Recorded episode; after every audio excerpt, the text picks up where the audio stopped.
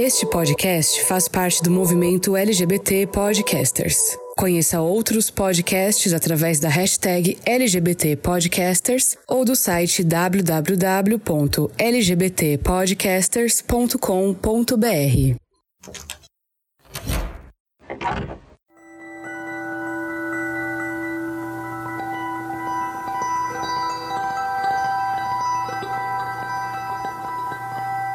Yin Yang, cara e coroa, dentro e fora, em cima e embaixo. Tudo no mundo parece tão dual, como se não houvesse nada entre as pontas. Mas como é possível ir de um ponto a outro se não houver um caminho entre eles? Quando o assunto é sexualidade, a coisa parece ainda mais rígida. Ou você é homo, ou é hétero. Preto no branco e fim de papo. Mas a gente sabe que na prática as coisas não são bem assim. Ser bissexual é uma realidade que as pessoas até hoje parecem relutar em aceitar, tanto no meio LGBTQIA+, quanto no hétero, fazendo com que as pessoas bis e pans sofram um preconceito de ambos os lados. No primeiro episódio do mês de março, vamos aproveitar a campanha O Podcast é Delas para reunir mulheres bissexuais para falar sobre suas experiências e vivências dessa falsa transição entre os mundos. Por que ser uma mulher bi, ter um relacionamento duradouro com outra mulher e ser lida como lésbica não é legal? A campanha O Podcast é Delas foi criada para incentivar a presença de mulheres na podosfera brasileira e acontece sempre no mês de março.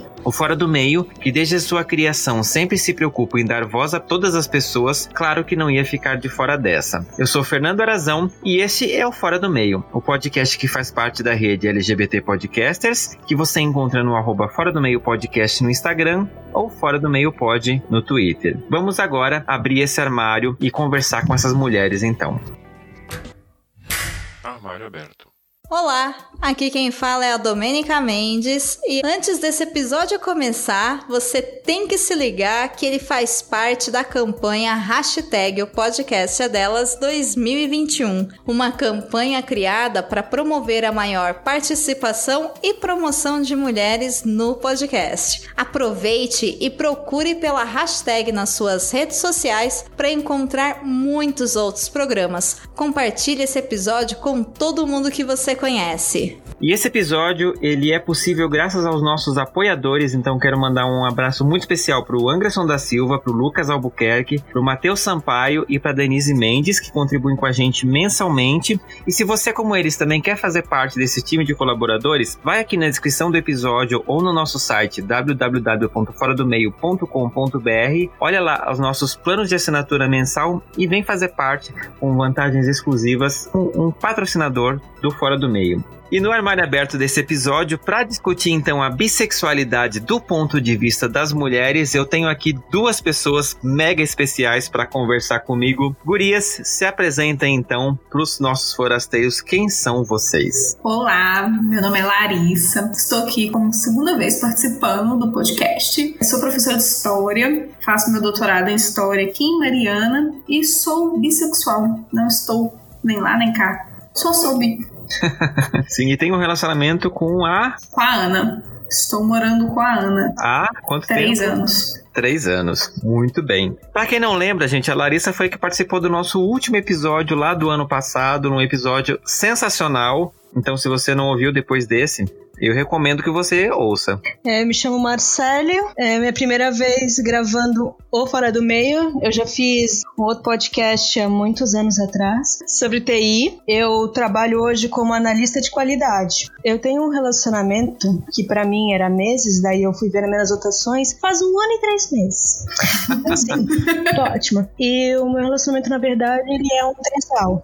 Eu tinha um relacionamento com o meu namorado de quatro anos. Aí, durante to- muitas conversas, a gente decidiu trazer uma menina pro nosso relacionamento. E no caso é a Érica. É, nosso relacionamento hoje é meio à distância. Eu em Blumenau, eles em Campinas. Uau, que massa. Não. Gente, e a Marcela é muito especial pra mim ter ela aqui, porque ela foi uma das primeiras ouvintes desse podcast quando eu comecei lá em 2019. Então, Marcele, muito obrigado por você estar aqui. Eu tô muito feliz de ter você aqui nesse hall de participantes do Fora do Meio. Eu também tô feliz e nervosa. ah, mas nervoso eu fico até hoje, minha querida. Parece que é a primeira vez e vai- já fez dois anos, é tipo Uau! Gurias, e pra gente começar, esse episódio, né, ele é um episódio especial pra campanha O Podcast é Delas, que foi idealizado pela minha querida amiga Domênica Mendes. Do, um beijo enorme para você. Obrigado por você existir, obrigado por pensar esse movimento. A gente sempre tenta fazer parte, né? Era pra Fran, que vocês conhecem, tá aqui apresentando esse episódio. Infelizmente, né, ela ficou presa no trabalho, então estou aqui, né, ocupando esse lugar. Mas assim, eu quero render as minhas homenagens a todas as mulheres podcasters que estão por aí e que fazem programas sensacionais e, né, eu fico muito contente por estar tá dando uma pequena contribuição e trazendo mulheres nesse mês para poder falar um pouquinho sobre as suas questões. E eu quero começar para vocês, né, vocês que são de lugares diferentes, realidades diferentes, como foi que vocês se entenderam bissexual? Porque é uma coisa que as pessoas não falam muito, né? Normalmente as pessoas tipo assim, ah, ou você é lésbica ou você é hétero. Como que foi para vocês tipo, opa, talvez eu não me encaixe nessas duas caixinhas? Para mim isso foi justamente assim essa primeira questão assim. Poxa, eu vou ter que escolher a caixinha? Eu não, nunca me dei bem com isso. E também eu não sei a Marcele, mas assim a minha experiência sobre escutar pessoas que são bis como algo possível que não fosse sacanagem é muito recente. Sim, sério, é há cinco anos atrás, não sei se eu era muito alheia, mas uhum. eu acho que não, porque eu tava numa faculdade de humanas, afinal de contas, né? Assim, é sempre o papo começa meio que daqui. E há cinco, seis anos atrás eu não escutava sobre pessoas bissexuais, assim. Até mesmo entre a comunidade LGBT com bons olhos. É com bons olhos, gente, com todas as aspas possíveis, né? E eu acho que isso me fez adiar um pouco a, a me assumir. Uhum. Eu me assumi bissexual, eu já tava com 23, eu acho, 24, por aí. Tava mais ou menos nessa idade. E aí eu falei assim, poxa, eu acho que eu não vou escolher. Eu acho que é justamente isso, se assim, eu não quero escolher. Eu soube. Eu, eu ficava num dilema muito grande, porque, tipo, poxa, eu gosto de meninas, mas então eu quero dizer que os namorados que eu tive, eles não foram de verdade, porque parecia assim que. Então eu me enganei, enganei as pessoas, mas eu acho que eu realmente amei aquelas pessoas, assim, como é que é? Eu vou ter que escolher, e aí fui, fui me libertando também de falar assim, poxa, não é uma via, né? Assim, existem mais coisas entre o céu e a terra e, e, eu falei, poxa, não, acho que eu sou bem mesmo. Eu gosto de todo mundo. Tô aqui no mundo e tô disponível para todo mundo. E, e, quero também que as pessoas estejam disponíveis. E foi isso, assim, mas não foi fácil. Eu acho que o primeiro preconceito também veio de mim, de falar assim, poxa, não tem problema, tá tudo bem, você pode gostar tanto de homens, tanto de mulheres, e é isso. E, mas tô aí, super firme na minha decisão. Apesar do que muitos disseram.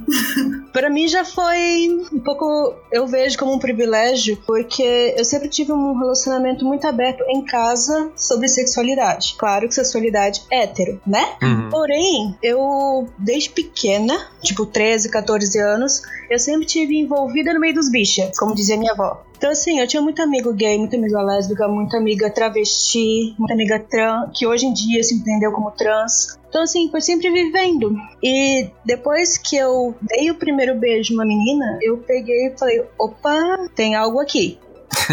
eu já entendia que eu gostava de meninos, porque, assim, meu primeiro beijo foi com 16 numa menina, num menino com 12. A minha primeira relação sexual foi então já tem um negócio ali. Eu dei o final assim que eu falei, não, não é essa fetiche, não é essa coisa. Que foi quando eu, em São Paulo, num, num evento de tecnologia, eu conheci uma menina, a gente virou amiga, a gente saiu e a gente ficou. A gente ficou além. Daí eu falei, opa, ok. Então eu gosto de menino, gosto de meninas. Eu sou menina travada, não vou dar em cima de ninguém. Fernando deve lembrar da época que a gente trabalhava junto. Sim. Não vou. Como aconteceu ali com o caso do meu relacionamento hoje? Eu já vinha há um tempo assim, conversando com o namorado, falando: Meu, eu sinto falta de algo, mas eu não é amor, não é carinho, e eu não sabia dizer o que que era. Aí a gente, sa a gente saiu um dia e tal, e a colega de quarto dele conhecia a Erika, porque, tipo, lá em São Paulo ele divide, mora numa república e tal, né? Aí a gente se olhou, assim, ah, mas como eu tava no lance monogâmico, então a gente meio que conversou, eu e ele ali, daí a gente chamou a Erika e começamos a conversar. Aí a gente vê o que tinha liga nós três. Uhum. Aí eu falei, então, e agora? O que, que a gente faz? Porque vem naquele estigma, ah, é só sacanagem, só putaria, não sei o que. Daí a gente falou, não, eu como sou uma pessoa mais romântica, então eu acabei criando uma amizade com ela para conseguir me relacionar. Então, uhum. hoje, depois de muita DR, muita crise de ciúme, eu com ela, ela com o namorado, a gente só tá entendendo. e tipo, e tem diferença. Tipo, eu vejo isso porque eu tô vendo isso full, assim, uhum. sabe? Eu tô tendo o, com o menino e com a menina ao mesmo tempo. Eu consigo ver as nuances e por que que eu acabei ficando nesse meio. Então, uhum. literalmente, como pessoal que fala, né? Então, literalmente, tô indecisa, porque eu tô com dois agora, né? Marcele, deixa eu te fazer uma pergunta. Porque, assim, só contextualizando o ouvinte, eu e o Marcele, a gente é de Blumenau, a gente se conheceu, trabalhamos juntos um bom tempo. E a gente acabou, na época, não conversando sobre nada disso, porque eram dois trouxas no armário, tipo, uh, sabe? É, nossa, eu olho para trás, eu penso, gente, não sei, você deve ter a mesma percepção, tipo assim, nossa, que tempo perdido, né? Mas tudo bem. Eu vivo falando, né? Blumenau tem essa coisa, é uma cidade do interior, né? Tem esse pensamento às vezes meio complicados e eu fiquei muito surpreso agora de você ter tanto acesso a uma diversidade que eu não na cidade e eu ficava, caramba. Ter contato com toda essa diversidade que não era, eu não sei se você interpreta que era tão explícita para você ou Blumenau realmente tem essa coisa mais fechada ou eu que era trouxa que não conseguia enxergar além do muro, porque é uma relação muito diferente, assim. Eu não tinha acesso a nada disso e eu tô surpreso de verdade. Cara, eu acho que é um pouco, assim, porque eu sei que a, tipo, a tua família, a tua criação foi muito fechada. Então uhum. isso pode ter influenciado. Então, como eu vim de uma família que não tem preconceito com ninguém, sim, então foi mais fácil, talvez, eu olhar uma, uma pessoa, achar ela diferente, eu com a minha uhum. inocência de criança, né? E mesmo assim fazer amizade. E assim, eu ia no beer, ali onde é expresso, coisa assim, ali que a gente ia se encontrar, beber, fofocar ser adolescente roqueiro em Blumenau. Uhum. Então, ali que acontecia tudo. Então, tipo, ali que eu via as drags, ali que eu via a galera toda underground. E naquela época tinha estigma. Uhum. Tanto que você não via as drags montadas na rua. Tu não vê ainda. Assim, tu ia na Baga, que era uma boate GLS que tinha ali na Rua das Palmeiras. Cara, tu sabia, assim, que ali tinha, acho que era sexta e sábado.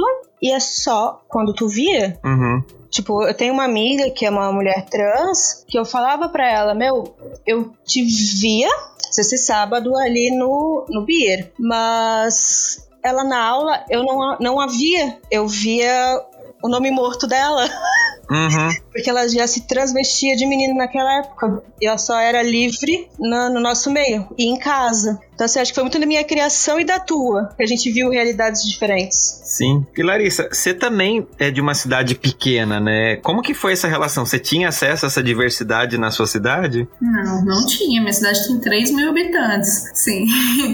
Era tudo muito. É, lógico, existiam pessoas, existiam lésbicas e gays, assim, mas tudo muito. Lógico, porque todo lugar tem, né? Mas uhum. tudo muito oculto, assim, sabe? Tipo, a pessoa é, mas não fala. Ah, todo mundo sabe, mas ninguém nomeia como. Uhum. E, ou, ou tem, tipo assim, ah, todo mundo fala, ah, fulano é gay, mas é com aquele distanciamento, com aquele afastamento. Mas não, assim, não tive uma convivência de respeito, sabe? Não que as pessoas eram, assim, desrespeitadas, mas sim, elas eram, né, de certa forma, porque é, a identidade delas era, era visto como algo muito sombrio, assim. E eu sei que isso também, assim, me abalava muito, porque eu pensava, poxa vida, eu sou isso daí tudo, né, cara? Assim, uhum. Tudo isso, essa coisa de não pode falar, não pode nomear, fulano é gay. Uai, gente, mas é? Aquela fofoca, assim, como se isso fosse dar conta de alguém, né? Mas eu não, não convivi com diversidade, assim. É interessante ter esse background de vocês, porque eu quero saber de vocês o quanto vocês acham que essa crescer na cidade com essas características e cada um dentro do seu nicho, né? Tipo, a Larissa é uma cidade de 3 mil habitantes, a Marcele numa cidade pequena como o Blumenau é. é os blumenauenses odeiam que eu falo isso, mas, gente, desculpa.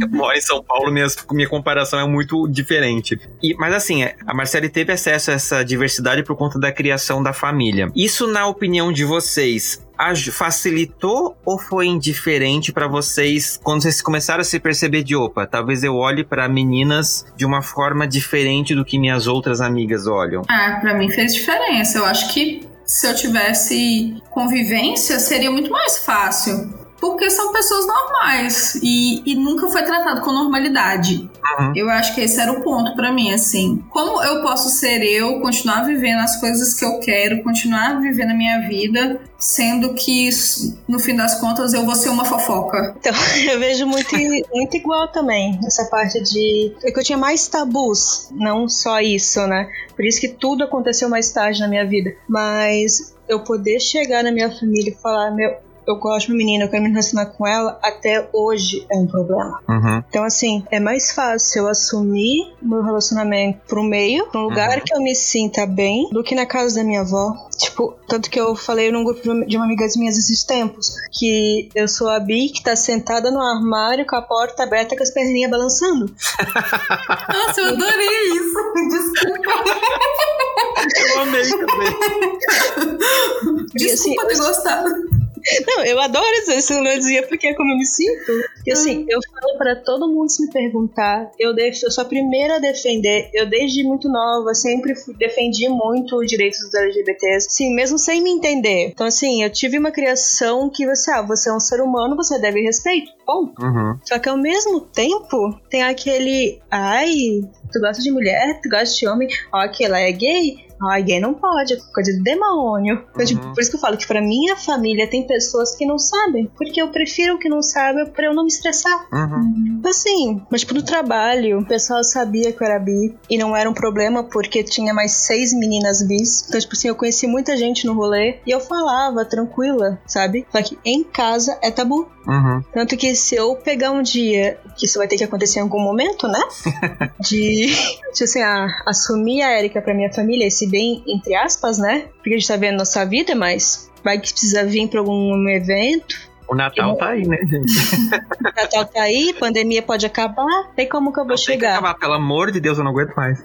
então, tipo assim, de eu chegar, hoje eu me preparo pra falar, eu tenho um relacionamento com o Pietro há quatro anos, com a Erika um ano e pouco. A gente é feliz, ninguém vocês não pagam nossas contas. E quer fofocar, fofoca. Só não fofoca perto de mim. Uhum. Porque, tipo, eu sei que eu vou me magoar, sabe? Por causa da o respeito que eu tenho por eles. Se me machuca, eles não têm esse mesmo respeito por mim. De fato, é uma situação complicada. É, e vocês duas, né, como mulheres bissexuais que né, têm ou já tiveram relacionamentos com o gênero oposto, né, com homens, o é, que, que vocês percebem, assim, de grandes diferenças no relacionamento mesmo entre namorar um homem e namorar uma mulher? Tem alguma coisa, assim, que vocês pensem de, nossa, é realmente água e vinho?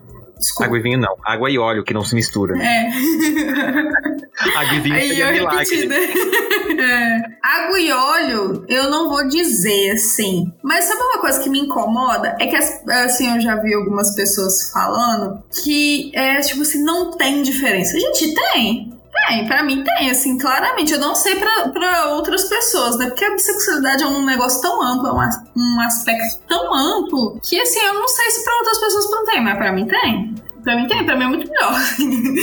Desculpem todos os homens que eu namorei, mas é muito melhor. Eu acho que é muito mais companheirismo sabe? Eu acho todos os caras que eu namorei me fizeram perguntas ofensivas sobre bissexualidade. Todos, todos, todos, todos. E assim, até os que eu não namorei, todos os caras chegavam com perguntas muito ofensivas, é, tipo, clássicas. Todas as clássicas eu escutei. Ah, então você quer fazer uma homenagem? Ah, então você sente falta de alguma coisa no sexo? Tipo, não necessariamente, mas Cara, assim, eu acho muito ofensivo algumas perguntas, eu escutei todas. E, sei lá, mas eu acho que é diferente. Eu acho que, para mim, foi diferente. Eu não sei se isso para todo mundo, não sei, exemplo, pra Marcele foi, mas para mim foi. E me senti muito melhor no meu relacionamento depois que eu me assumi como bissexual também. Porque, cara, eu sou e pronto. Você quer ficar comigo? Você fica. Você não quer, sabe? Não vamos ficar, não tem problema, assim. Lógico que tem problema, né? Mas eu não vai ser eu que vou pegar essa bucha. Eu não tô afim de explicar a ninguém, sabe? Eu não tô afim de ensinar. Você quer aprender sobre isso, vai ler na internet, porque eu não sou obrigada a explicar a ninguém, sabe?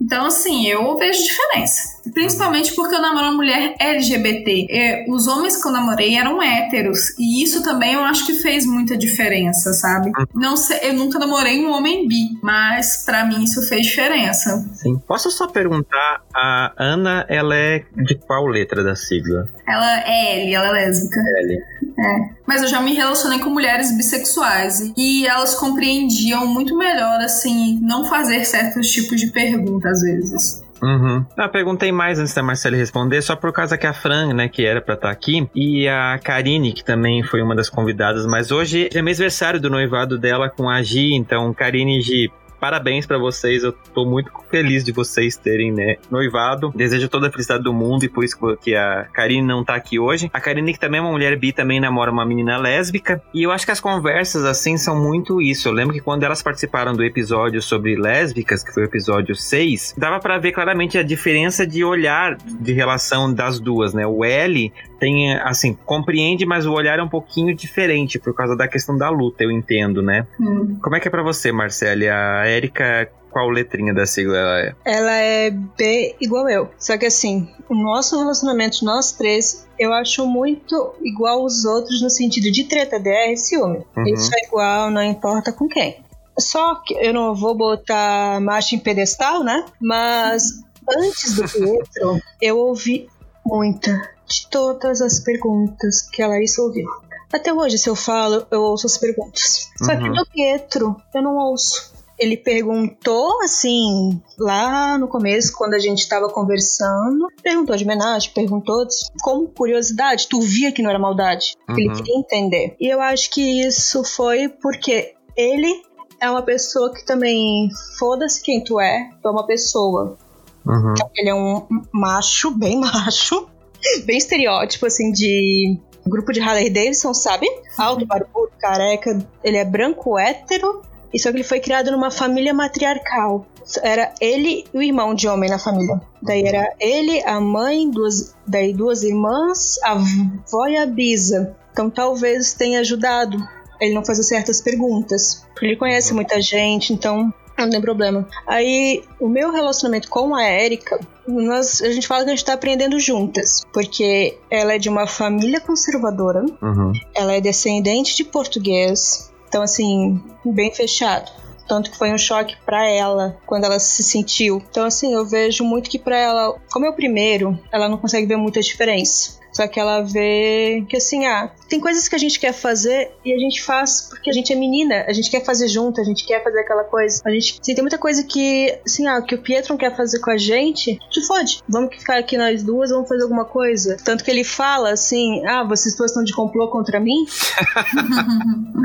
porque quando a gente quer fazer alguma coisa que ele não quer, a gente se junta e pra ele fazer. Uhum. Ou tipo, ele quer morrer quando a gente tá de TPM junta.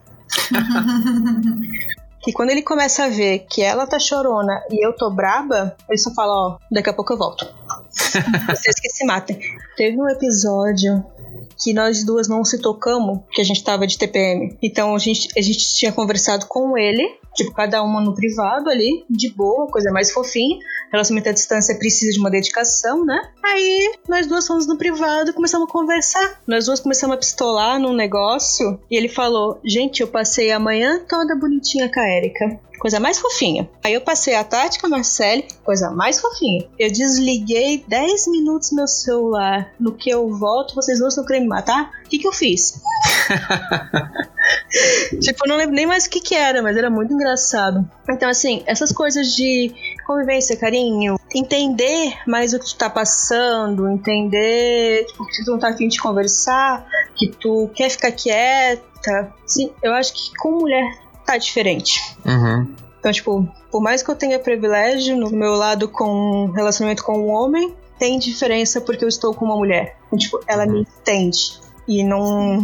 vai, vai ter que encarnar milhares de vezes para poder me entender o outro. Então. Sim. E você que está acompanhando, tá me ouvindo por onde? Tá me ouvindo no YouTube? Tá me ouvindo no Apple Podcasts? Então, ó, se inscreve nos nossos canais, aonde você nos escuta. Se você nos escuta no YouTube, curte a nossa página, né? dá um like, deixa um comentário e faça um comentário também na nossa página do iTunes, porque dando cinco estrelas e fazendo um comentário nessas plataformas, você está dizendo que esse podcast é um trabalho relevante e que essas plataformas devem apresentar a gente para novos ouvintes. É muito importante você me ajudar fazendo esse trabalho de divulgação e é rapidinho. Tenho certeza que não custa nada e você me ajuda demais. Marcela, deixa eu te perguntar, antes de desse relacionamento poligâmico que você tem hoje, você já teve um outro relacionamento com mulher? Não, a Erika é a primeira. Não, eu só fiquei ou tive sexo casual. É só pra gente ter essa questão de, de comparação, né? A Larissa tem um relacionamento. Gente, eu tô descobrindo muitas coisas da Marcele hoje, tá?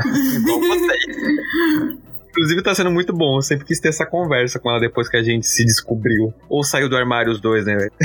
e assim, vocês hoje, tendo um relacionamento com mulheres depois de ter passado, né? O Marcelo, no caso, está com um relacionamento com um homem. Vocês entendem, assim, que as pessoas olham para vocês como se vocês tivessem escolhido um lado? Tipo, vocês entendem que rola um pouco esses olhares, esses comentários, ou essa essa, essa questão assim das pessoas, tipo, hum, sabia que você ia. Ai, comigo rola. Porque eu nunca falei que eu era bi pra minha família, por exemplo. Eu sempre falei que eu não era hétero. Assim, quando eu me assumi, eu falei, eu não sou hétero. Assim, e maiores detalhes não dei, porque, como eu disse no, no último episódio, assim, não era dar conta de ninguém. Uhum.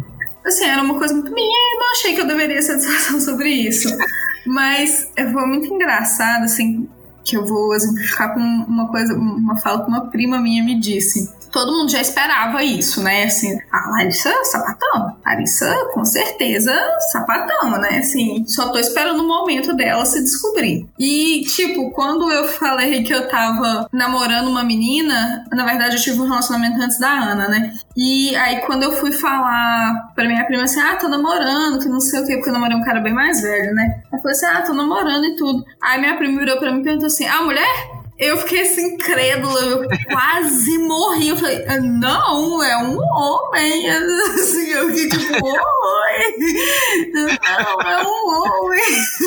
E eu poxa, eu quase passei mal no dia. Aí ela falou assim: ah, não, achei que você tá namorando uma mulher e tal.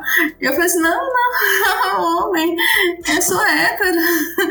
e aí, tipo, ela falou assim: ah, não, então tá, beleza. E aí, quando eu falei que eu tava namorando uma mulher, aí todo mundo, tipo, ah, finalmente, nossa, até que enfim. Aí eu falei assim: poxa, é, mas até que enfim o quê? Assim, é porque eu não não fui para um lado só. Eu namorei homens, estou namorando mulheres que, que vocês sabem agora, né? Sim, vocês sabem desse namoro meu com mulher. Mas assim, se, tu, se Deus me livre, acabar com a Ana um dia, pode acontecer de eu voltar a namorar um homem. E só que, tipo, minha família não aceitou isso muito bem, não. Falei assim, não, agora você é lésbica. Agora você é lésbica. Você não tem isso de ficar com um homem, não. Assim, você pode até ser viado, mas escolha um lado. Não, nada disso de ficar com essa safadeza. Não, não vou falar essas palavras, mas foi isso. Tipo, nada de ficar com safadeza. Ou você vai pra um lado, você vai pro outro. Sim. E assim, né? Não.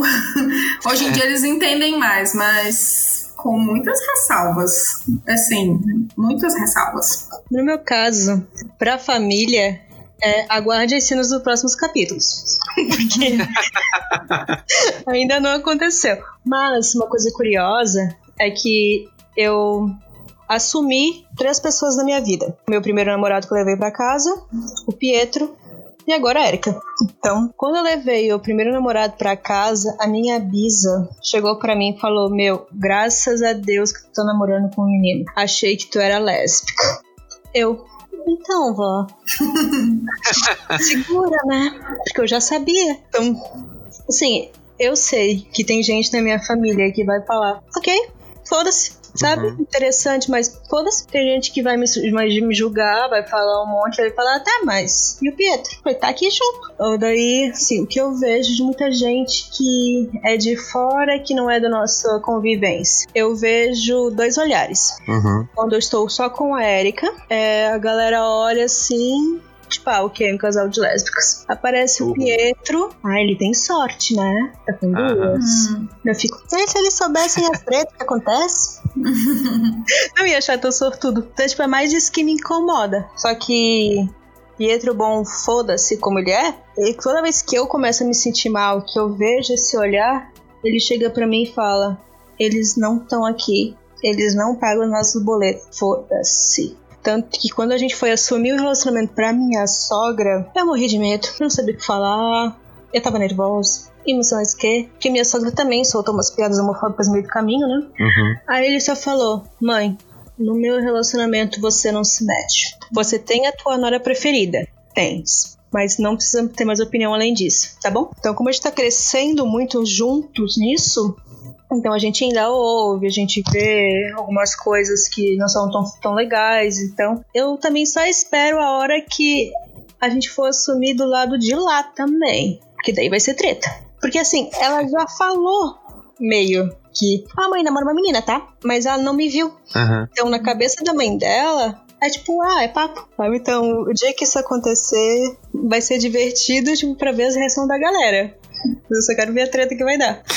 Porque pensa que é, ah, você sai de um relacionamento monogâmico pra um poligâmico, do nada. Tipo, ah, o que aconteceu? Por que que, tipo, não, ah, não tava dando certo, vocês dois? Por que que teve que chamar mais uma? Eu falei, aconteceu. Uhum. Tipo, não dá pra explicar. Assim, pode ter lá no começo, lá no bar, quando a gente se olhou, ter pensado em algo. Sim, óbvio que somos humanos. Mas se você não tá junto com uma pessoa um ano e três meses por sexo apenas. Uhum. Então, assim, tem mais coisa. Sim. Ô, Marcele, a sua família sabe do Pietro? Sabe? Ah, tá. E não sabe da Érica, então. Isso. Ah, Então, pra eles, eu tô na caixinha da monogamia heterossexual. ah entendi. O que, me blinda, o que me blinda muito. Uhum. Porque, tipo, por mais que eu tenha uma. Sempre tive uma visão, uma voz muito a favor dos LGBTs, falando, tipo, brigando mesmo. Já Uhum. arranjei discussão um monte com a minha avó por causa de briga, de comentário idiota que ela faz. Como foi se- desde sempre isso, tipo, sempre fui assim, o pessoal não liga. Tipo, eles ouvem a bronca, mas não vem aquele. Ai, ela só fala isso porque ela é bi, porque ela é gay, tipo, sabe? Uhum. Não chega a esse julgamento por causa do meu escudo heteronormativo. Uhum. Então, a hora que eu quiser explodir esse balão, vai ser legal. Aguardamos. Sim. E você que está acompanhando essa conversa, ficou com vontade de interagir, quer dar a sua opinião? Então aproveita que você tem o nosso grupo do Telegram, onde você pode interagir comigo e com outros ouvintes, e também através do nosso WhatsApp, no DDD 11 95377 9241. Você pode entrar no nosso grupo oficial do WhatsApp, mandar uma mensagem, né, deixar o seu comentário, interagir comigo e fazer a sua voz ser ouvida também nesse podcast. E Marcele, você que né, tá nessa diferença de Blumenau e o relacionamento, né? O Pietro e a Érica são de Campinas, que é aqui em São Paulo. Gente, é muito doido. Eu que também transito entre as duas cidades, são dois universos completamente diferentes, né? O que, que você sente de diferença desses olhares ou dessas questões entre Blumenau e entre São Paulo? Você nota a diferença ou pra você é meio parecido a reação das pessoas? Então, eles nunca vieram pra cá. Hum. Sempre fui eu que fui. Porque Uhum. como eu trabalho com TI, é mais fácil arranjar uma folga. É mais fácil eu pegar o notebook e levar pra trabalhar. Uhum. A Erika é psicóloga, o Pietro é chefe de cozinha. Quando que vão ter folga? Sim. Então, tipo, eu e o Pietro, a gente, antes de começar a ficar com a Erika, a gente já tinha começado esse relacionamento à distância, porque a gente tava morando juntos em Pelotas, que é da onde ele é. Bolsonaro, com as cortes dele, né? Fizeram a gente pensar o que, que a gente ia fazer da vida, porque Pelotas tá muito ruim de emprego, muito ruim de educação, muito ruim de saúde, ao ponto de eu ficar oito meses desempregada sendo da TI. Então, Uhum. assim, TI é um negócio que mais emprega no mundo. Uhum. Então, foda. Que a gente se olhou e falou, tá, o que, que a gente vai fazer? Eu falei, você eu não sei. Eu tô indo pra Blumenau porque lá eu sei onde tem trabalho. Você vem junto, fica aqui, vai fazer. Mas, tipo assim, eu já tava ciente que a gente ia ter um relacionamento à distância. Uhum. E calhou que na mesma semana que a gente tava arrumando as coisas, um amigo dele tá abrindo um restaurante em Campinas e falou: Quer ser meu chefe? Então ele foi. Uhum. Então a gente já então a gente começou nosso relacionamento à distância porque ele morava em Itajaí a primeira vez, eu morava em Blumenau, aí ele voltou pra Pelotas, Depois a gente foi, foi morar junto, a gente morou junto dois anos, dois anos e pouquinho, quase três. Depois a gente pegou e se separou de novo para dar e vinha a Erika. Acho que foi tipo uhum. um ano de relacionamento, de, cas de casamento à distância, que a gente fala. Então, assim, eu nunca, eu nunca vi Blumenau com esse olhar, mas eu vejo pelo pessoal que eu ando. Uhum. Que, tipo, pra eu andar com as minhas amigas que já. conversas você consegue. Sim, eu vejo que, assim, eu tenho amigas que não não performam tanta feminilidade, elas performam mais o que a pessoa chama de sapatão caminhoneira. Então, assim, uhum. quando eu já tava com elas como amiga, eu já ouvia comentário. Então, eu já imagino o que eu ouviria aqui. Aí lá em Campinas, como a gente não sai muito, eu quase não vejo. E para os lugares que a gente sai, são lugares que as pessoas estão de boa. Então eu não uhum. vejo julgamento. Então é meio que yin yang. Aqui eu sei que eu sofreria um monte. Lá eu quase não vejo. Uhum. E você tem relação da sua cidade, Larissa? Você também. Você mora em Mariana, mas você não é daí, sua família não é daí, né? Não, nem a minha família, nem da Ana, né? Então, assim, a gente mora em outra cidade, né? Apesar da Ana ser do Rio, né? A Ana mora no Rio, né? Ela é da Paraíba. Mas assim, aqui eu vivo com muita liberdade, porque aqui realmente não, não me importo. São dois mundos, assim, aqui eu me assumi desde, desde o momento que eu me identifiquei como bi, eu já me assumi e sem problema algum. Só que lá não, lá eu tive que sentar para contar, né? E isso foi muito diferente. Mas a gente a gente frequenta lá. É assim, Juntas a gente foi só uma vez, né? Porque entrou pandemia também. Depois eu tive que fazer uma cirurgia porque eu acidentei e antes da pandemia e aí também não, não pude ir. Mas mês que vem a gente vai ter que ir para lá. É, e a gente vai junto, assim, sem problema nenhum. Todo mundo da minha cidade sabe. E tipo, se for um problema é pros outros, né? Pra mim, não. É assim, pros outros é, porque eles já me mandaram um vídeo de pastor falando sobre homossexualidade. gente da minha família fala. Gente da minha família não, gente falando assim: olha, não deva ser viado. Uhum. Mas aqui, aqui, meu, que eu sou. Aqui é, é muito engraçado, assim, porque eu tô numa cidade universitária, né? Então, assim, isso não é problema aqui. É, é, bizarro como a, você muda, sei lá, 30 quilômetros, parece que é um outro mundo, né? É totalmente diferente. Totalmente. Ah, eu tô a duas horas da minha cidade. Isso não é nada, sabe? Uhum. Isso é ali. Tem gente que demora em São Paulo duas horas pra chegar no serviço. Sim. então, assim, é muito diferente. Mas lá eu sei que as coisas têm melhorado muito. Assim, eu sei que não foi a minha geração que abriu a porteira de falar assim, somos gays e orgulhosos, mas uh, hoje em dia lá as pessoas vivem muito tranquilo. Nunca escutei nenhum, assim, nunca escutei porque também tô num lugar de muito privilégio lá e as pessoas não teriam coragem de manifestar seus preconceitos, sabe? Mas as pessoas vivem com uma relativa paz lá, pelo que eu saiba. Ah, que bom. É, até Blumenau mesmo, né, gente? Eu vou ter que falar de Blumenau porque eu sou de lá, mas desde que eu saí de lá e às vezes que eu volto, eu percebo que a cidade tá melhorando em muitos aspectos. Mas é isso, né? Um passinho de cada vez, porque é uma cidade pequena, é uma cidade que tem uma tradição religiosa luterana muito forte, então tem toda uma série de questões que é um passinho de cada vez. E que bom que a gente tá, consegue ver nessas diferenças, né? Como a Larissa falou, não foi a gente que né, explodiu esses armários. Mas a gente lá deu aquela bridinha na porta que foi. Já, já foi suficiente, né? Alguém veio, veio com o pé depois. Com certeza. Só da gente existir, né? É só, só isso faz muita diferença. Sim, com certeza. E eu posso falar de Blumenau também?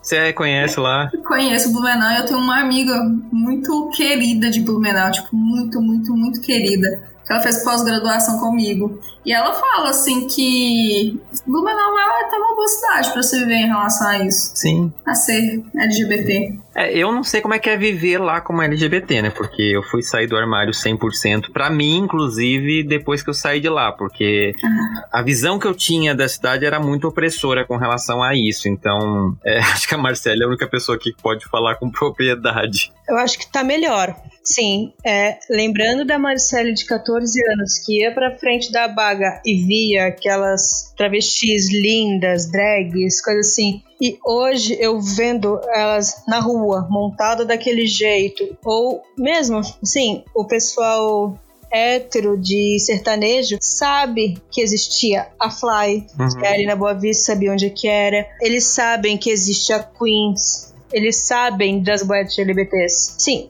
um ou outro hétero tenta entrar lá pra pegar as meninas, mas tipo, ele tenta uma vez, né? Depois ele é mandado embora. Então, assim, eu vejo o pessoal falando ainda com um pouco de desdém quando vai falar "Ah, aquela boate lá de gay, mas eu sei que eles percebem. Então, tipo assim, já viram a existência, sabe? Então, é essa mudança que eu tô vendo. Não, o que que eu tô vendo de novinho, tipo assim, saindo do armário com 10 anos, 12 anos, gente indo pro colégio falando, foda-se, eu sou bicha feminada mesmo e deu, sabe? Sim. Eu fico, gente. Tudo que a gente queria ter feito na, na época, né? Sim, a gente fazia tipo 10% disso. Porque, assim, e olha lá. Não, porque assim, que eu vejo que do meu. Tá ah, muito aí. é, não, Eu é porque eu vejo, hétera. não, porque eu vejo que o meu público, o meu. A minha de, de relacionamento, assim, tinha muita gay, muita lésbica, muito travesti.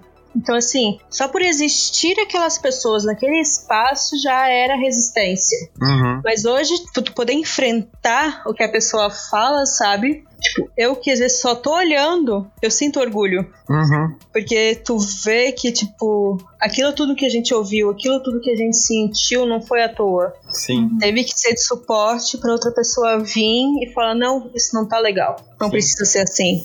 Não, com certeza. Até uma história de, de bastidores que a gente nunca falou sobre isso, mas a gente trabalhou numa empresa onde entrou um desenvolvedor que era assumidamente gay. E eu, na época, eu não falava muito sobre o assunto, nem, nem falava, na verdade. Eu ficava, assim, orgulhoso por dentro pela postura dele, assim, ele não fazia absolutamente nada, ele só existia. Ele fazia o trabalho dele e a gente nunca se aproximou, porque ele era de um outro setor, mas só de eu saber que existia aquela pessoa na empresa que eu trabalhava e o vendo o quão bacana a presença dele era e o quanto ele fazia bem o trabalho dele e assim, aquilo me enchia de um orgulho tão grande porque eu pensava tipo assim, é isso.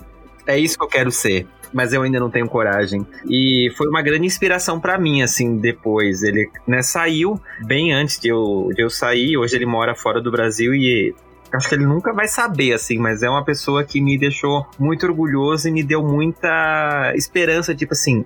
É isso que eu quero ser. E é isso que eu cheguei a hoje, né? Então foi muito bacana. Não vou falar o nome porque, né?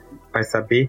Mas só preciso que as pessoas saibam que às vezes você, como LGBT, você que tá me ouvindo, é, você não precisa nem falar que você é. Às vezes só o fato de você existir, e as pessoas sabem. É como a Larissa falou no episódio do ano passado, lá que as pessoas, né, uma professora bissexual que usa o seu anelzinho de coco já é suficiente, não precisa fazer mais nada. É, gente, é muito assim.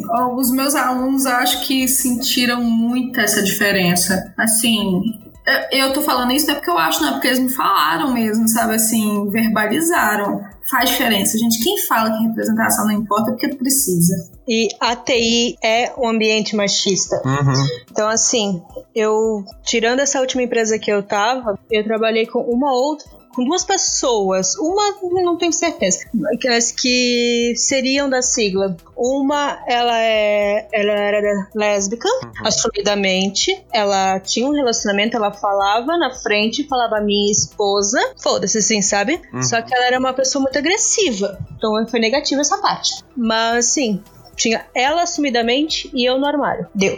Aí eu fui, fiquei oito anos nessa empresa.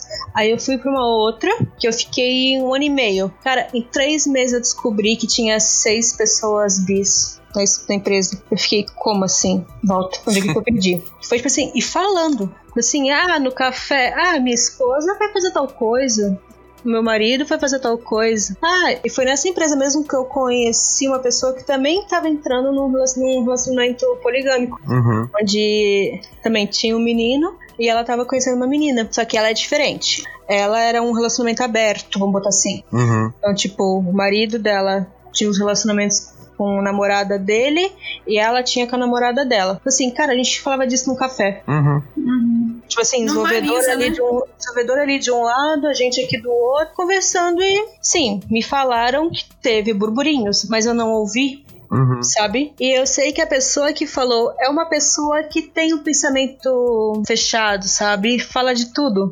Fala mal até de mulher, sabe? Então, tô cagando. E como eram, tipo, seis mulheres LGBTs que estavam nessa empresa e estavam falando com a maior normalidade, eu já me senti mais segura uhum. para poder dar esse passo na minha vida. Porque essa conversa minha com o Pietro, cara, é algo que tá acontecendo, acho que desde o primeiro ano de namoro, sabe? Então a gente tá uhum. quatro anos juntos. Então é algo que já tá muito maduro, sabe? Uhum. Não é aquele assim, ah, me deu tesão, vou lá e vou ficar. Cara, muita conversa, muita conversa. Então eu poder ver que tinha mais pessoas que estavam nesse tipo de relacionamento e tratam como normalidade é muito mais tranquilo. Não, com certeza. E eu imagino que para pessoas bissexuais, que a bissexualidade é uma coisa que já não era falada há muito tempo, né? Sempre ficava ali escondida. Como a Larissa bem falou, tava no andar da promiscuidade, da safadeza. Você ter hoje hoje pessoas que se assumem bi e que tratam isso com a normalidade que merece, é muito bacana para isso, né? Foi o suficiente para Marcele dar o seu passo e que a gente fala da representatividade. Isso que é importante, né? Você mostrar para as pessoas que é isso, é como você sei lá, ser destro ou canhoto, é uma característica sua e é isso. Sim, com toda certeza. E, claro, né, é importante a gente ter essa questão da, da representatividade pra gente, né, poder se reconhecer e dar os nossos passos de forma mais rápida, mas a sociedade não é tão fácil assim, né? Como a gente já deu uns spoilers aqui durante a conversa, como até a Larissa e a Marcele falaram, né, as perguntas escrotas, tipo, ah, você é bi, então você automaticamente vai estar sentindo falta de alguma coisa quando você tiver com uma pessoa X. Como que vocês aprenderam a lidar com isso na vida de vocês, namorando uma mulher, né? Então, assim, já é uma relação que é fetichizada, porque é isso, né? A, o relacionamento entre duas mulheres, ele serve ao machismo como um fetiche. Vamos começar dessa parte. Além disso, além de todo esse machismo da sociedade, ainda tem o falocentrismo da sociedade que você obrigatoriamente precisa ter um órgão cilíndrico no meio do relacionamento, né? Sem isso não existe, imagina. Como que você transa sem ter um pênis ou algo parecido com pênis? Como que vocês aprenderam a lidar com isso e vocês tinham esse pensamento no começo que vocês foram desconstruindo ou não? Para vocês sempre foi muito natural lidar com essas coisas para vocês? Ou rolou uma desconstrução? Ah, eu vou ser muito sincera, a me atingiu sim. Me atingiu assim essa questão do nossa, e os papéis que vamos desempenhar é, nesse sentido, cara, assim, a gente escuta tanto isso, sabe? Assim, como, assim, eu, eu realmente fico admirada quem conseguiu não passar por isso, porque eu passei, sabe? De tipo, eu ter que me desconstruir, de tipo, não temos papéis não temos os papéis héteros, não somos héteros. Por que teríamos papéis héteros, sabe? Aquela pessoa que fica assim. Porque eu, já vi muito isso acontecer, sabe? Não, você vai ser a pessoa que desempenha o papel como uma mãe. Você vai ser como um pai, porque você vai ser mais legal, você vai ser mais desconstruído. E você não, você vai ser a pessoa responsável por cuidar e zelar do lar. Assim, cara, não dá. Até isso não dá nem mais no relacionamento hétero, sabe? Vai ter no relacionamento lésbico, não aceito. Então, assim, mas eu não minto que isso é uma desconstrução, assim, é difícil. Tem dia que a, a gente se pega assim, nossa, caramba, dei uma escapulida, né? Poxa, falei merda, fiz merda, ou isso não tá legal, né? Assim, mas eu acho que isso tudo é muito conversado, assim, mas eu me pego às vezes pensando nisso, sim. Porque afinal de contas, né, assim, um relacionamento homo, eu tô há. Eu tô desde 2018 com a Ana. Eu tô há dois anos completos e poucos meses como hétero, eu vivi praticamente a minha vida inteira. Então, assim, é aceitando papéis que me foram impostos, assim, reforçando algumas coisas, mas tentando desconstruir. Vou ser sincera, não é fácil. Não é fácil para mim. Principalmente, sei lá, assim, eu, eu me vejo muito pensando nisso porque eu acho que são dois caráteres diferentes, um relacionamento hétero e um relacionamento homo. Então, assim, eu me pego pensando nisso às vezes, sabe? Assim, porque, poxa, se fosse um relacionamento hétero, estaria assim, assim. Nesse relacionamento homo, não é assim. E, assim, eu não, não, não nego. Pra mim é muito difícil, às vezes, assim, pra mim é muito difícil desconstruir isso dentro de mim. E o falocentrismo tá aí, né, gente? Ai, meu Deus, nossa, com que as pessoas se iludem, sabe? Nossa, que isso, gente? Pinta a gente compra até na internet, sabe? Assim, relaxa, mas é muito difícil, assim, lidar com o externo também é muito difícil em relação a isso. Eu tava pensando, quando começou a falar, eu até pensei, não, não tive esse problema. Daí eu lembrei que, assim, no meu relacionamento hoje, eu não tive esse problema de, ah, porque enquanto relacionamento hétero, a gente já tinha isso bem, bem, bem não dividido. Do tipo, nós dois moramos aqui, a casa de nós dois, todo mundo faz serviço doméstico, não tem casa, não tem que eu, não tem que eu, não tem que é nada. Então, tanto que o Pietro, tipo, faz numa casa muito melhor que eu, uma coisa que eu odeio fazer. Só que eu lembrei que quando eu morei sozinha, eu morei com uma lésbica. Então, talvez a minha convivência com ela me desconstruiu muito essa minha ideia. Porque, pelo que eu me lembro, lá na pequena Marcele, tinha esse pensamento que tinha que ter alguma coisa que não dava para ser. Aí crescendo, conhecendo, falando sobre sexualidade, sobre sexo, eu vi que não precisava, que para cada relacionamento é um tipo de sexo, é um jeito de fazer, para cada pessoa é diferente. Tô transando com dois homens, o sexo já é diferente. Não junto, tá? Tipo, duas pessoas separadas. Já é um, já é um sexo diferente. Por que que quando tu namora com uma mulher tem que ser igual que foi criado, sabe? Uhum. Então, hoje eu vejo muito disso. De que me ajudou muito foi conversar com outras pessoas e, questionar o porquê tem que ser assim. Sim. Até porque, né, gente, assim, vamos ser sinceros, se você tá transando igual com todos os homens, alguma coisa está errada. Não é. sabe? É. alguma coisa não tá legal, não tá funcionando. Sim. É, e é importante a gente falar disso, principalmente, né, entre vocês, mulheres, porque uh, a gente já teve algumas entrevistas aqui no Fora do Meio com pessoas lésbicas e esse é um pensamento que é muito recorrente até por isso, né? A gente cresce numa sociedade que nos coloca papéis assim que a gente nasce, já coloca na nossa testa, esse vai ser o menino, ele vai gostar de azul, ele vai jogar futebol, ele vai torcer pro tal time porque o pai torce. As meninas vão gostar de boneca, então eu vou ter que dar a boneca que faz xixi para ela já aprender, vai querer loucinha. E quando você vai se desconstruindo e descobrindo lésbica, tem isso, né? As pessoas tipo, ah, quem é o homem homem da relação. E perguntam para nós, né, homens gays também, quando é um casal gay, quem é a mulher da relação? Porque parece que para eles, né, para as pessoas precisa ter muito claro alguém para desempenhar esses papéis que foram construídos pela sociedade. E, por exemplo, se for um casal gay, alguém vai ter que obrigatoriamente ser sempre a pessoa submissa, que vai estar no papel da mulher, que vai estar naquela posição de cuidadora, como a Larissa falou. E a, quando é um relacionamento lésbico, é isso, né? Alguém vai ter que ser a pessoa forte, a pessoa que vai prover as coisas para casa, aquela pessoa que vai ser a grande dominadora. E eu lembro que teve um episódio, foi no episódio Invasão Hétero, que as meninas do Anel de Coco falaram, né? Que tem muitas mulheres lésbicas que acabam assumindo esse comportamento, essa persona, porque talvez isso, elas aprenderam que tem que ser assim, não é uma coisa às vezes natural. É você assume esse papel do homem. E quanto isso é problemático, porque isso, né? não precisa ter um homem no relacionamento lésbico, porque senão não seria um relacionamento O propósito é esse, né? Não é?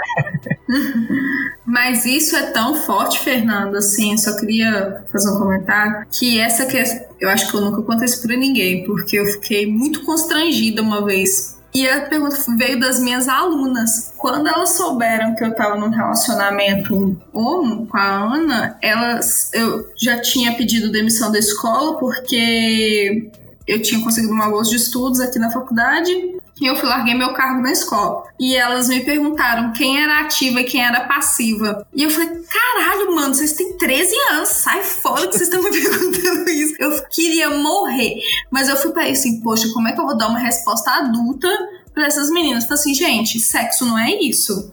Aí existem muito mais coisas, assim. Vocês não precisam definir. Vamos partir desse começo. E isso é uma coisa muito privada. Eu não vou responder para vocês. Uhum. Mas, como eu era professora que já tinha falado sobre pornografia dentro de sala de aula, falando que sexo, e eu tinha feito uma espécie de tipo, batida assim dentro de sala. Gente, sexo não é isso. Sexo não é meter. Sexo é outra coisa. Sexo é. Não precisa ser romântico, não pode ser só por prazer também, mas não é isso, é muito além, assim, é outra coisa. E isso vem com maturidade, ou às vezes nunca vem para algumas pessoas, né? Uhum. Eu lembrei que eu cresci muito naquela ideia assim, ou você é ativo ou você é passivo. Mas o alecrim dourado é o relativo. Era o melhorzão, era o, era relativo. E hoje em dia, tipo, eu penso, meu, como a gente era. Tipo, hoje eu vi, eu vi de, de gays isso. Tipo, não tem. Hoje eu quero ser a mulher, ele quer ser, ele quer ser a mulher amanhã. Foda-se, tu entende assim? Tá bom. Mas para uhum. nós dois, não importa, sabe? E, e, é bem aquela, com maturidade, que a gente aprende esse, esse tipo de coisa. A Marcela de 14 anos e tem entendimento que, eu, que a Marcela de 28 tem, sabe? Nunca. Sim. E eu era uma pessoa que, assim, as meninas da minha sala deviam achar que eu era a puta, né? na teoria eu sabia tudo, agora na prática. Sim, é, isso é, é, um fato, né? Como homem gay, eu sei que isso é uma coisa que permeia muito a comunidade gay. Você precisa, já no seu cartão de visita, tem que estar o que você é, porque dependendo do que for, as pessoas, né, já não vai dar match ali na, na relação. Assim, pra gente, pra nós, isso já é ultrapassado, né? As pessoas que ainda se prendem nisso, eu acho que são pessoas que estão perdendo grandes coisas da vida. No caso de pessoas pessoas que não tem um órgão para fora ali que você precisa enfiar em algum lugar, eu acho que isso é até raso, né? Na minha visão, vocês, por favor, me desculpem se eu estiver falando besteira, mas na minha visão, como um, um homem, é isso, assim, é uma discussão que não faz muito sentido. Não, eu não, não vejo sentido nenhum, assim. Mas sabe uma coisa que eu posso também, assim, não sei se a Marcela passou por isso, gente, mas, nossa, eu tô expondo a minha vida, minha família não vai escutar mesmo. Assim, são, ao saber que eu sou bi, as pessoas ficam muito inseguras de perguntar, tipo assim,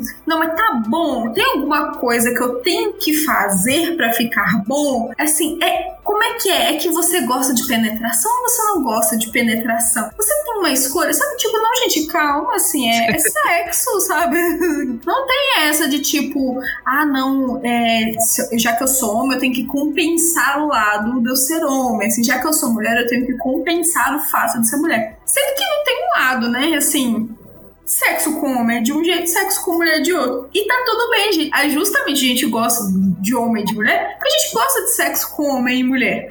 Sabe? Então, assim, não precisa escolher, não precisa ter um lado. A gente gosta dos dois, assim. E se a gente quiser alguma coisa, a gente vai falar. Sabe? Tipo, poxa, faça isso, poxa, faça aquilo, sabe? Porque a gente precisou, assim, a gente, eu digo eu, pelo menos, calçar minha cara muitas vezes e falar assim, poxa, isso não tá legal, isso tá ruim. Ou, não, poxa, vamos fazer isso daqui que eu acho que isso daqui vai ser muito legal e tal. Vamos, vamos por esse lado. Hoje eu quero isso, amanhã eu não quero, sabe? Então, assim, é, é conversa, assim. Sexo para mim só ficou bom depois que eu aprendi a conversar, sabe? Isso independente de homens e mulheres. Fica a dica aqui. Eu passei por isso uma vez só. Foi por causa de uma situação específica. Que o guri que eu tava ficando e tal, ele já vem de um movimento antissistema, vamos botar assim. Ele já, já foi punk, nananã. Então agora ele estava muito lendo e sendo pró-feminista. Então a conversa veio na ideia de, ah, eu posso fazer isso? Porque vinha na ideia de agressão. Cara, eu tive que, a gente teve que sair, tipo assim, umas duas vezes. Então, na segunda, eu, assim, a gente é amigo, sabe? Tipo, a gente tem essa liberdade pra falar. De eu chegar pra ele e falar, tá com tesão? Eu tô com tesão. Vamos ser felizes. Se eu não gostar, eu te falo. Se eu não gostar, tu me fala. Tá bom? Beijo. Tipo, fora isso, nunca foi uma questão pros homens, porque pensando no, nos homens que eu já peguei, provavelmente tinha aquele pensamento, tipo, meu pau é a melhor coisa que vai ver na vida. E com as meninas foi muito de tesão na hora. Então não teve essa questão também. Então, pode, pode ser privilégio? Pode. Mas, tipo, eu sei o que acontece, porque eu tenho uma amiga que ela é bi e a namorada dela é lésbica. Já deu tanta treta as duas bêbadas com esse tipo de conversa que eu tive que fazer o papel de amiga, tipo, como amiga bi e falar: Cara, ela tá contigo, ela te ama. Se ela não, não te amar, ela não vai estar contigo. Não é porque ela é bi que ela vai sair e atrair um pau tá atraindo falta. Não. Esta pessoa é desta forma. Ela gosta de você, quer ficar com você, ela é monogâmica. Se ela fosse poliamorosa, talvez, mas daí a história tu conversa mais complexa situação. Mas, tipo, pra aquele, aquele cenário, isso não iria acontecer. Então, assim, eu já vi muitas lésbicas terem esse, esse medo de se relacionar com meninas bis e que pensam, ah, vai me trocar pelo primeiro homem que aparecer na frente. Sim. Cara, não é assim. Não, e nossa, eu já escutei isso muito, assim. Não que aconteceu diretamente comigo, mas isso era um, um cenário muito comum. De tipo, é, vai rolar uma troca, em algum momento essa traição vai acontecer. O problema era o quando, porque certo, com certeza ia acontecer, mas quando é, que era a questão. E tipo, é assim, eu não tinha paciência mais. Eu falava assim, ah, você acha isso? Então tu fica achando aí. Que é muito difícil, cara. Já são. Já é um um meio às vezes complicado, que a gente já tem que lidar com, com tantos fatores externos ao se relacionar com alguém homo, e uma para a pessoa não te entender assim, eu prefiro, sei lá, buscar outros meios. As pessoas sempre questionam isso, as pessoas sempre colocam.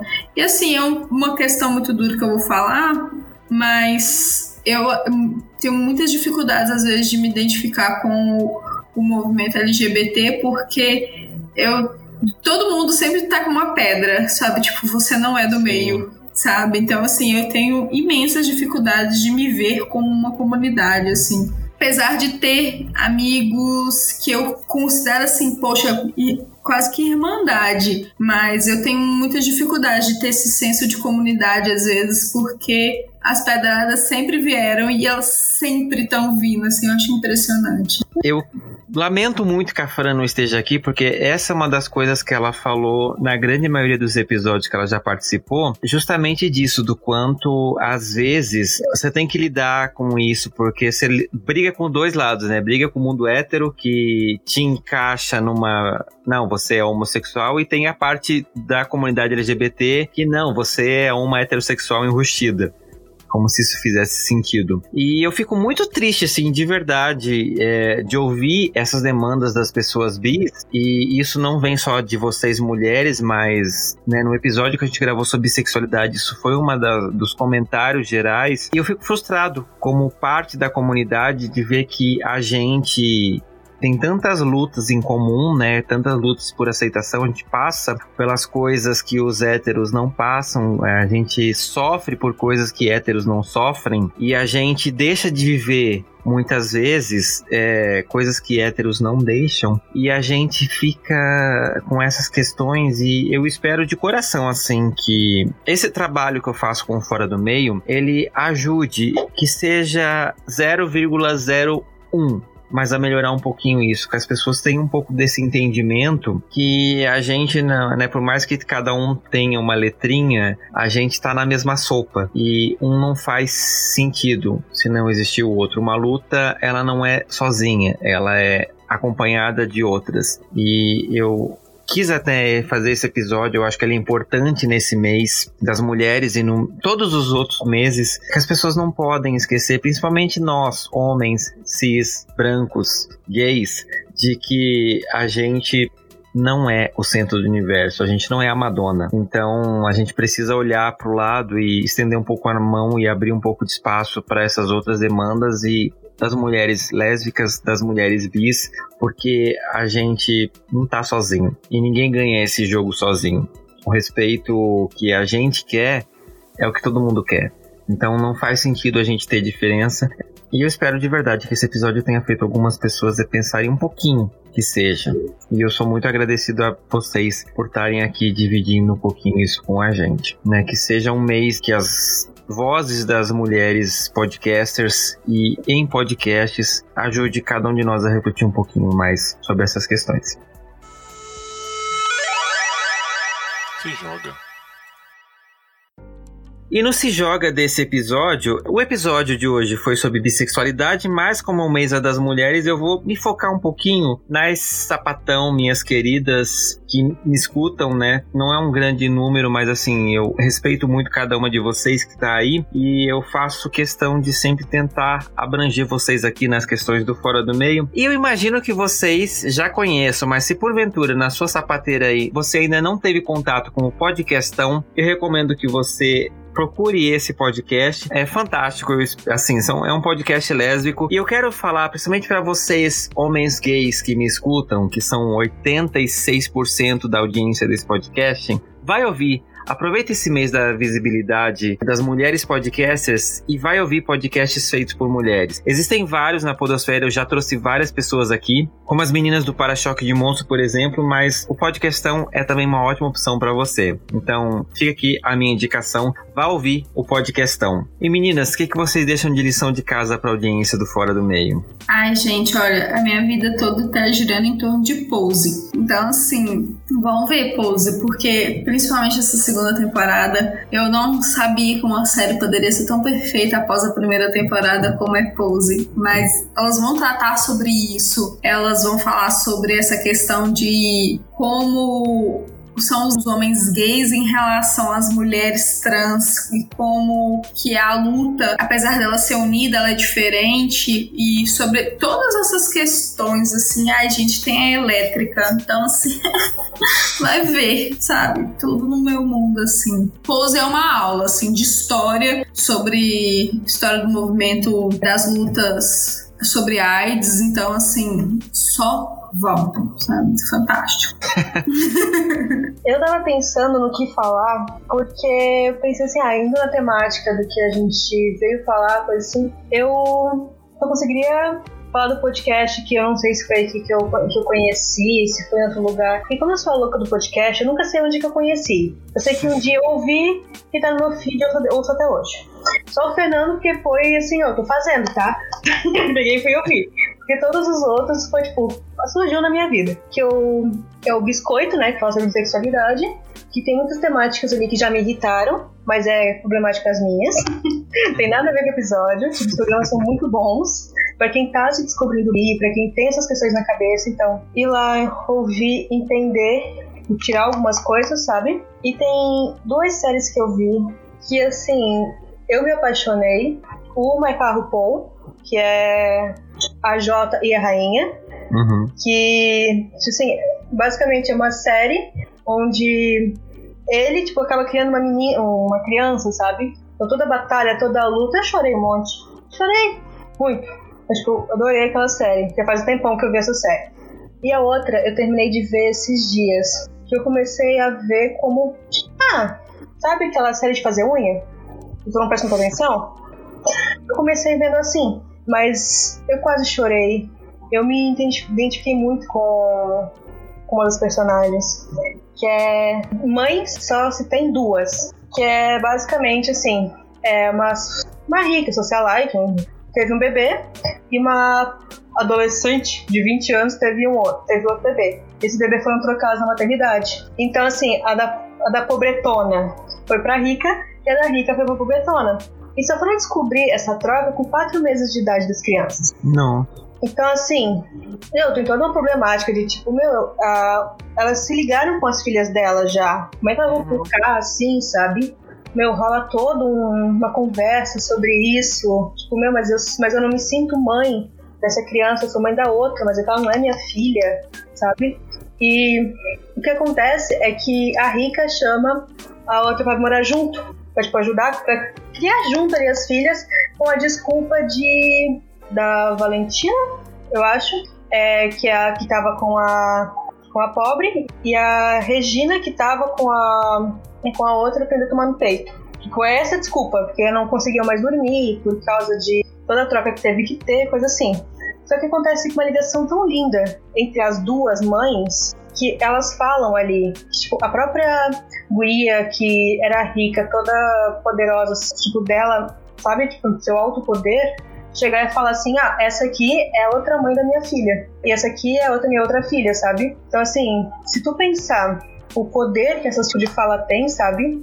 Por mais que não seja um relacionamento lésbico, mas assim, o fato de poder ter um modelo familiar onde existe duas mães e estarem juntas e criarem uma filha junta, nossa, muito poderoso. E sem contar que a protagonista adolescente se vê num relacionamento que ela engravidou de um homem, que é o ex-namorado dela, só que ela tem um crush na melhor amiga.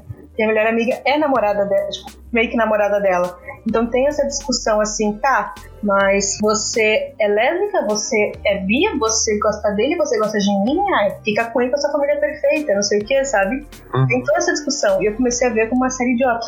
Tipo, e eu tô apaixonada aguardando segunda temporada. Sim. Não, muito bacana. Eu, eu fiquei curioso com essa sua descrição. Marcela tava quase chorando aqui só com as frases. Mas é isso, gente. E como que o pessoal acha vocês na internet, quem queira trocar uma ideia? Eu tô como Breder Larissa no Instagram. Me adicione uma mensagem pra eu saber que vocês são escuta que escutam o podcast. Lembra do e... código do último programa, né? Hashtag Exato. fora do meio. Hashtag, gente, usa essa senha aí. Ou manda meu e-mail, larissabrederteixeira.gmail.com Pra falar comigo, pode ser no Twitter, que ele é aberto e eu só falo bobinha. Que é Io Santiago, J-O-H Santiago. E mas se quiser falar comigo no Instagram, vai ter que mandar DM, porque meu Instagram é fechado. Então só se mandar lá a coisa pra eu poder ver. Que daí é MJN Santiago. Nem um pouco amigável, nem um pouco amigável. Mas é o que eu gostei e não consegui trocar até hoje. Sim. E se você quer falar comigo aqui no Fora do Meio, você tem o nosso e-mail que é fora do meio podcast gmail.com. Manda mensagem lá, fala o que você achou desse programa, né? Você já teve essa questão da bissexualidade? Você é uma pessoa que se colocou, opa, será que eu sou uma caixinha ou a outra? Ou pode mandar mensagem também no Instagram, que é arroba fora do meio podcast, ou no Twitter, fora do meio pod. Gurias, eu quero agradecer demais a presença de vocês aqui para dividir comigo essas suas experiências, essas histórias. Eu acho que foi um episódio muito bacana, assim. Eu tô muito feliz de ter feito ele, né? De estar tá lançando esse episódio no mês da campanha O Podcast é delas. Eu acho que não teria assunto melhor pra gente começar. Ah, muito obrigada pelo convite, Fernando. São incríveis, assim. Faz um papel maravilhoso, assim, na sociedade. E vida longa ao fora do meio. Sempre. Seu trabalho é muito importante, Fernando. Eu nunca te falei isso, eu acho. Mas, tipo, um dos primeiros episódios que eu, que eu ouvi, eu tenho, eu tenho um e-mail editado até hoje e eu não mandei. Foi do episódio 11. Vou até reler para ver se ele ainda é válido. Porque muita coisa aconteceu de lá pra cá. Nossa. Então, assim, de. Esse teu trabalho de botar as coisas para as pessoas que não são do meio, ou até mesmo pessoas que são, ajuda muito.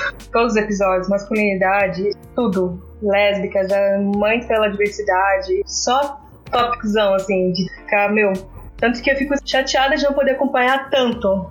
Mas, tipo assim, quando eu quero ouvir, eu baixo ali, com a trilogia, eu abaixo se eu quero ouvir e boto. Porque hoje, hoje podcast, quando é uma, pra mim, quando é uma coisa mais, assim, mais de boa, que assim, ah, um, uma coisa de cultura pop, eu tô ouvindo e deu.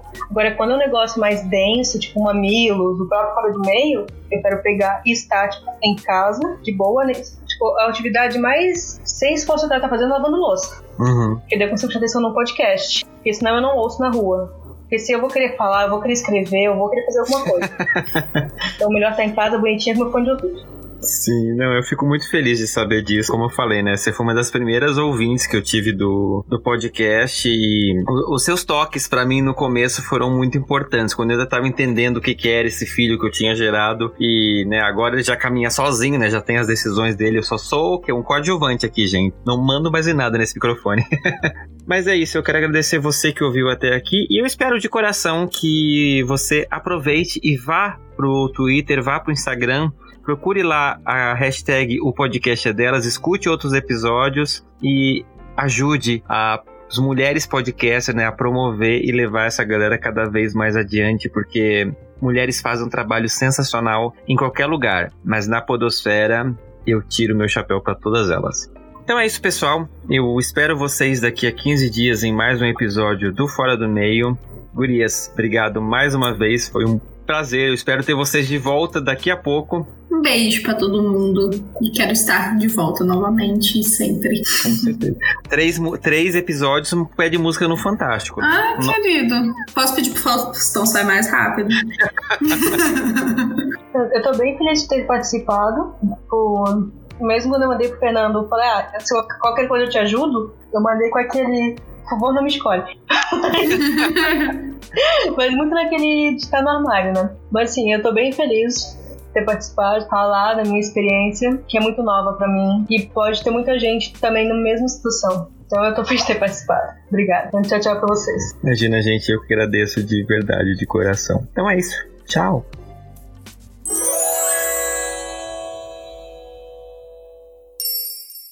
Este podcast faz parte da Podcast. Conheça os demais podcasts acessando podcast.com.br.